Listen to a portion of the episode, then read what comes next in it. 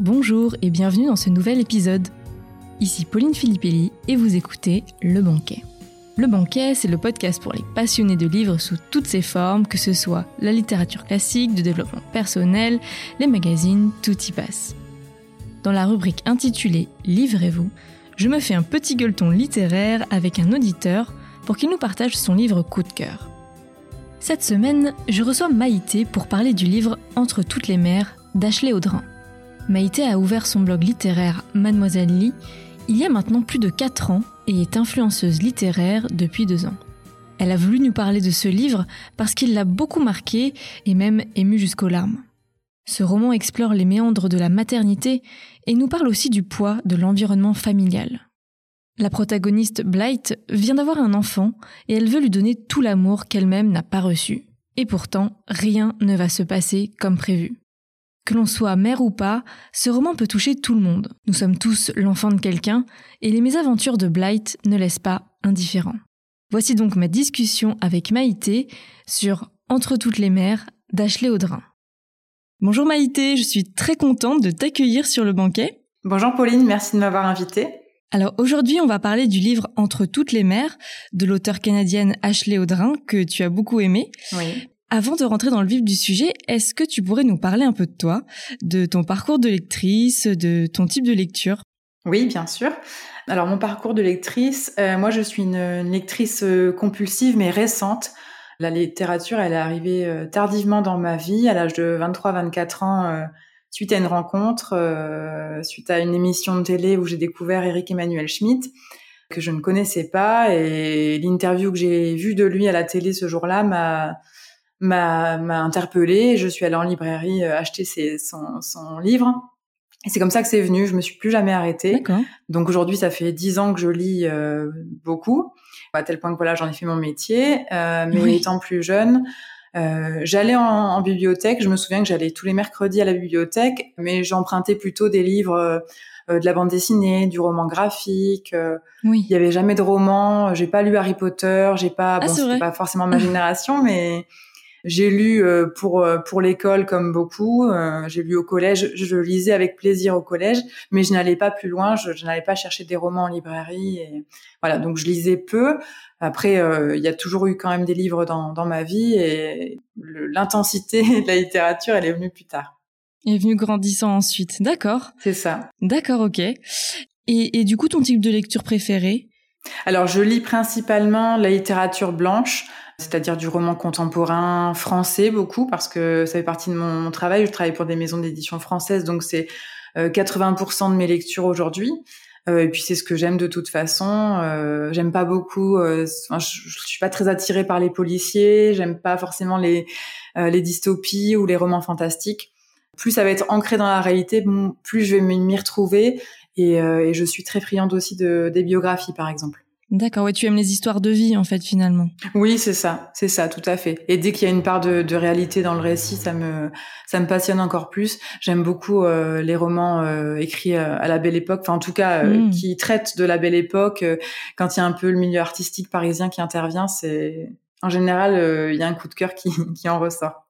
D'accord. Eh ben écoute, euh, merci pour le partage. Est-ce que du coup on pourrait passer maintenant euh, au livre du coup que tu as choisi? Oui. Alors donc tu as choisi de nous parler de Entre toutes les mers d'Ashley Audrin. Est-ce que tu peux nous raconter pourquoi tu as lu ce livre? Comment tu l'as découvert? Alors, je l'ai lu dans le cadre de mon de mon travail. Je, je suis influenceuse littéraire, donc je travaille avec des éditeurs. En l'occurrence, là, c'est un livre qui est sorti euh, chez Jean-Claude Lattès en début d'année. C'est une, maison d'édition avec qui je travaille beaucoup parce que j'aime leur parution.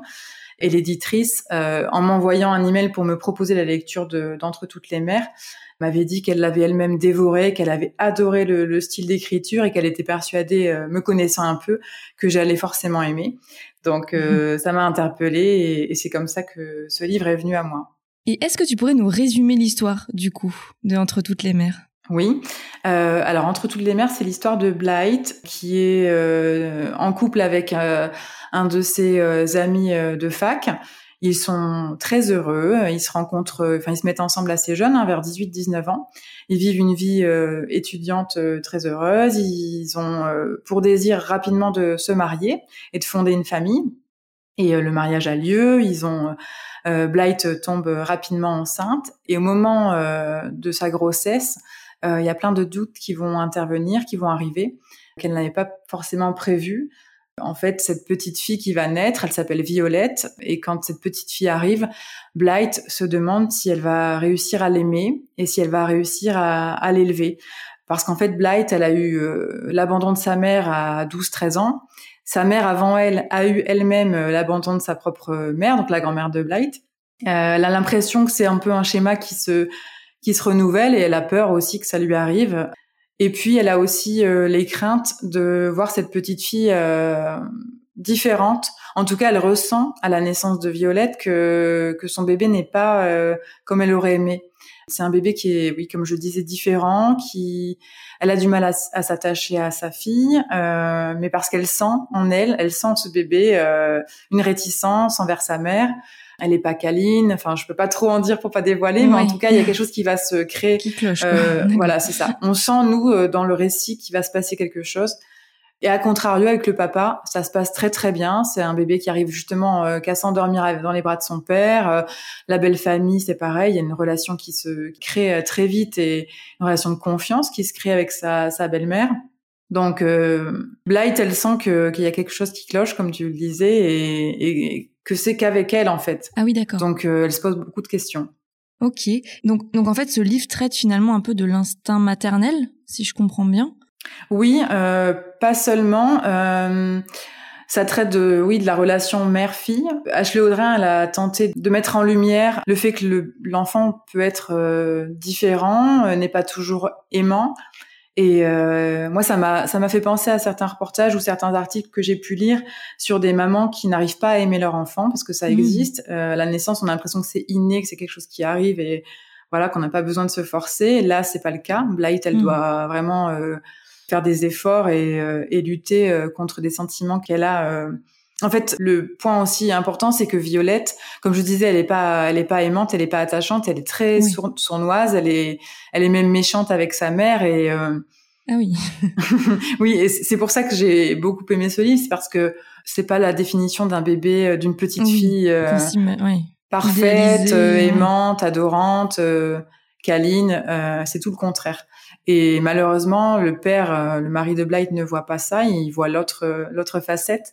Donc il y a quelque chose qui va commencer à naître euh, dans, dans cette relation et euh, on ne sait pas nous si Blight euh, est folle, si tu vois, c'est un peu si, Ah oui, d'accord. On hmm. se demande si si elle est un peu folle ou si elle invente tout ça ou si réellement sa fille est méchante.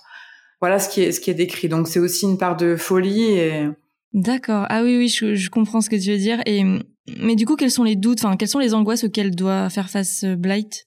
Violette, elle est, elle est euh, très sournoise comme je le disais, et elle va par exemple euh, mordre la joue de sa maman, toujours euh, quand le papa n'est pas là et quand il y a personne autour pour le pour le vérifier.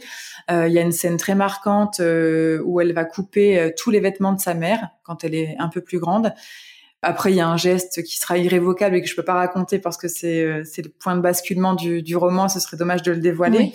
Mais euh, tout au long du, enfin en tout cas dans les premiers chapitres, on devine qu'il va se passer quelque chose de dramatique qui va ah euh, faire basculer cette famille en fait à jamais, et qui, hmm. qui fera même euh, volatiliser ce, ce, clan en fait. Hmm, d'accord. Ouais, donc du coup, ouais, c'est pas, elle sait pas trop comment s'y prendre avec cet enfant qui finalement n'est pas l'enfant qu'on s'imagine rêver calme, gentil, aimant. Exactement. elle, est, elle, est, déstabilisée quelque part en fait. Exactement. Il y a une soirée, par exemple, ils sont en repas de famille avec la, la belle-mère de Blight, donc la grand-mère de Violette. Violette n'arrive pas à s'endormir. Euh, Blight dit qu'elle va aller lui lire une histoire et on sent très bien qu'elle elle voudrait pouvoir hmm. réussir à faire endormir sa fille pour faire taire un peu la belle famille. Et puis finalement, bah, elle n'y arrive pas. Euh, hmm. Violette, elle hurle, elle hurle. Et il y a que la, la belle maman euh, qui finalement arrive à apaiser le bébé, quoi. Hmm.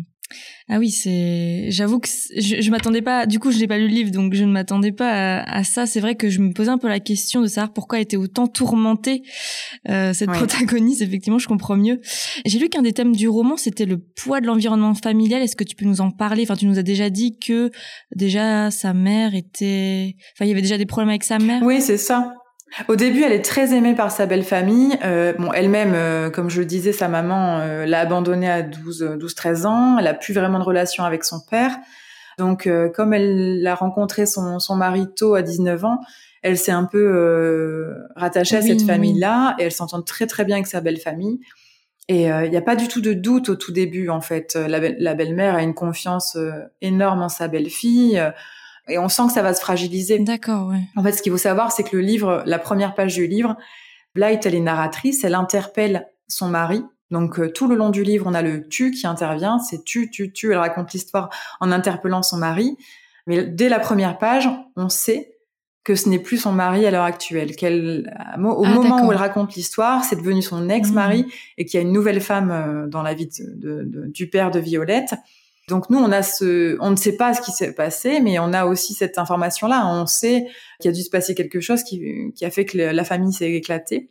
Et au début, on comprend pas parce qu'on voit qu'elle est aimée de tous. Euh, on, se demande vraiment ce qui a pu se passer pour faire éclater tout ça, quoi. Ouais, d'accord.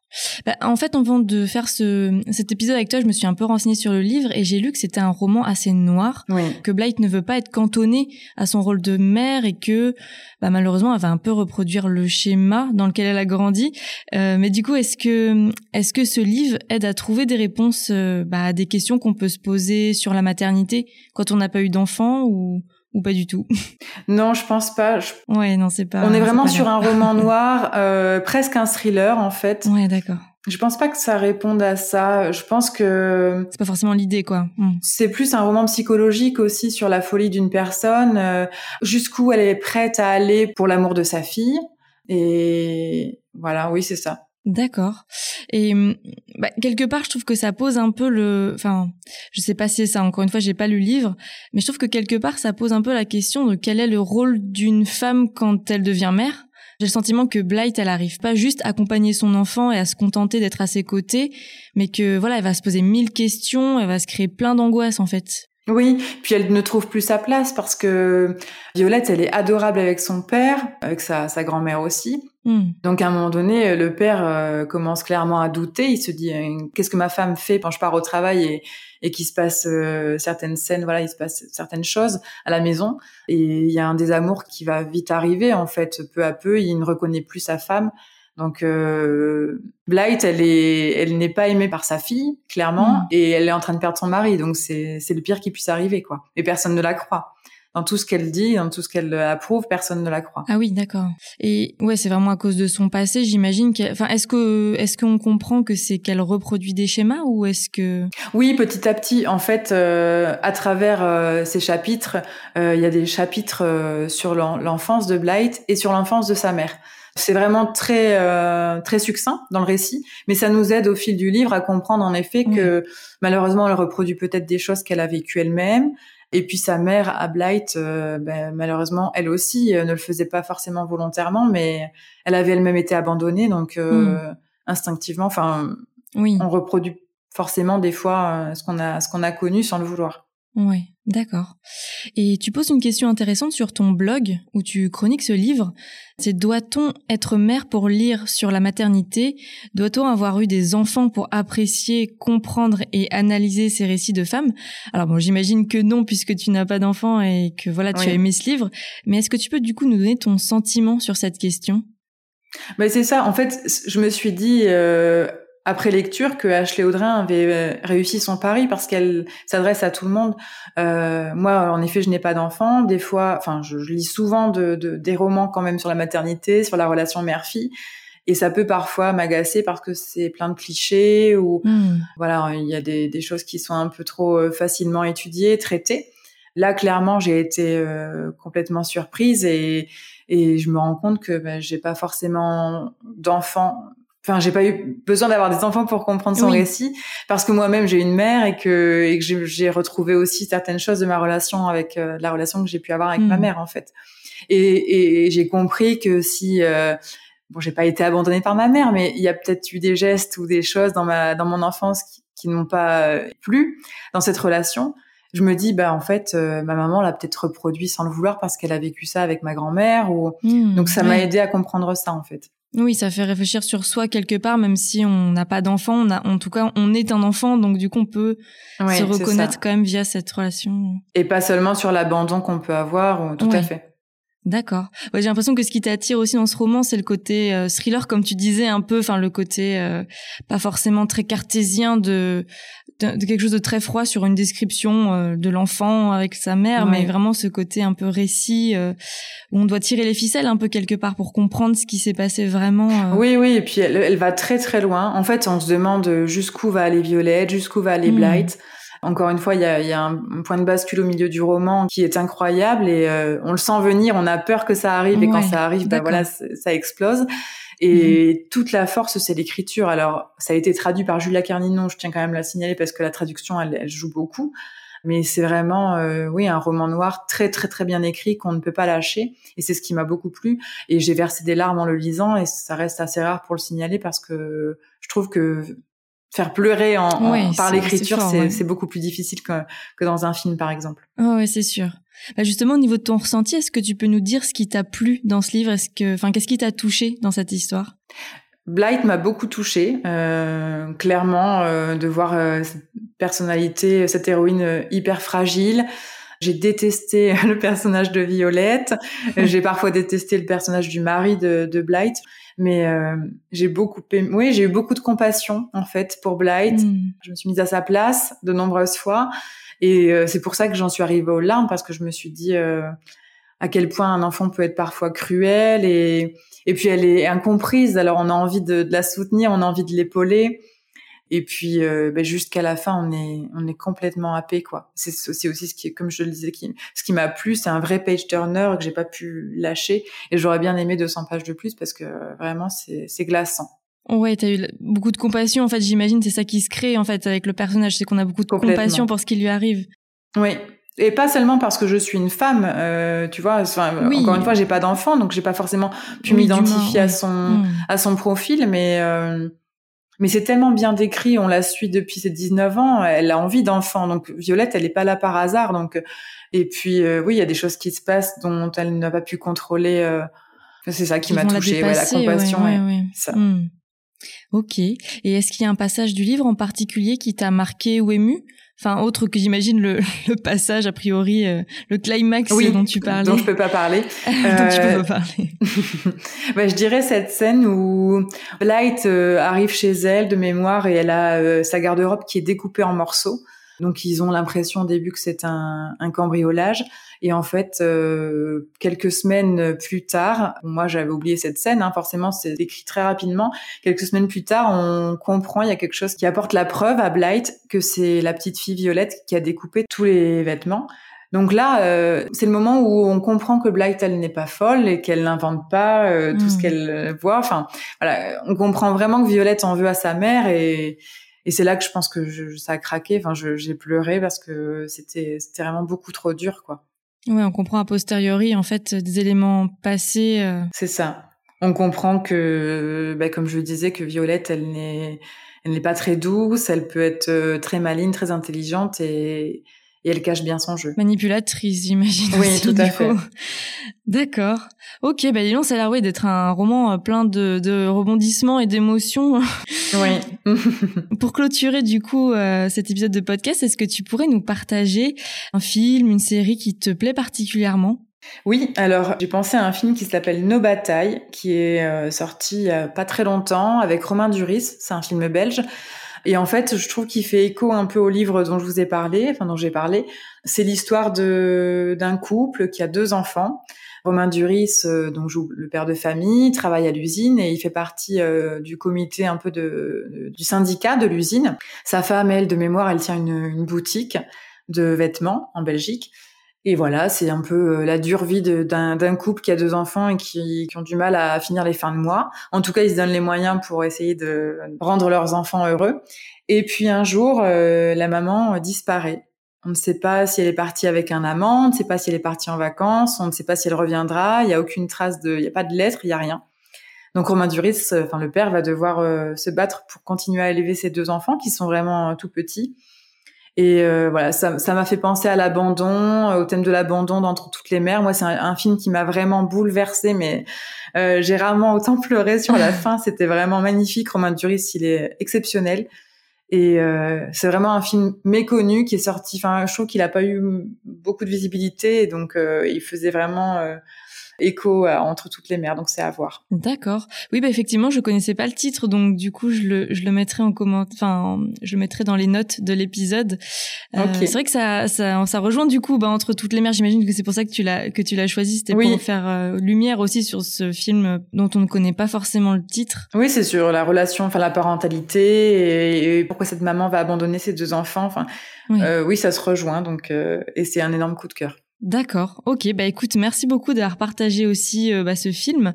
Euh, merci d'être venu aussi sur le banquet pour nous parler du, du livre. C'était vraiment intéressant. Avec plaisir. Et bah écoute, j'invite tout le monde aussi à aller sur ton blog du coup mademoiselleli.com. C'est ça. Et de bah, du coup, on peut te retrouver sur euh, ton compte Instagram aussi, Mademoiselle Lee, tout simplement. C'est ça, comme ça se prononce. voilà. Bah écoute, merci encore d'être venu sur le banquet. Merci à toi, Pauline. À bientôt. Cet épisode est maintenant terminé. J'espère qu'il vous aura inspiré et donné une nouvelle idée de lecture. Quand vous l'aurez lu, si ce n'est pas déjà fait, n'hésitez pas à venir me dire ce que vous en avez pensé sur Instagram sous le post de l'épisode. Je serais vraiment ravie d'avoir votre avis, vos ressentis, donc vraiment n'hésitez pas à m'écrire en commentaire ou bien directement en message privé si vous préférez. Une dernière chose, si cet épisode vous a plu, N'hésitez pas à en parler autour de vous, à le partager et à me mettre une note 5 étoiles pour m'aider à donner de la visibilité à mon podcast. En plus de me mettre du baume au cœur, ça m'aide vraiment. Merci beaucoup à tous ceux qui prendront le temps. Quant à moi, je vous dis à la prochaine pour vous rassasier avec un nouveau banquet littéraire.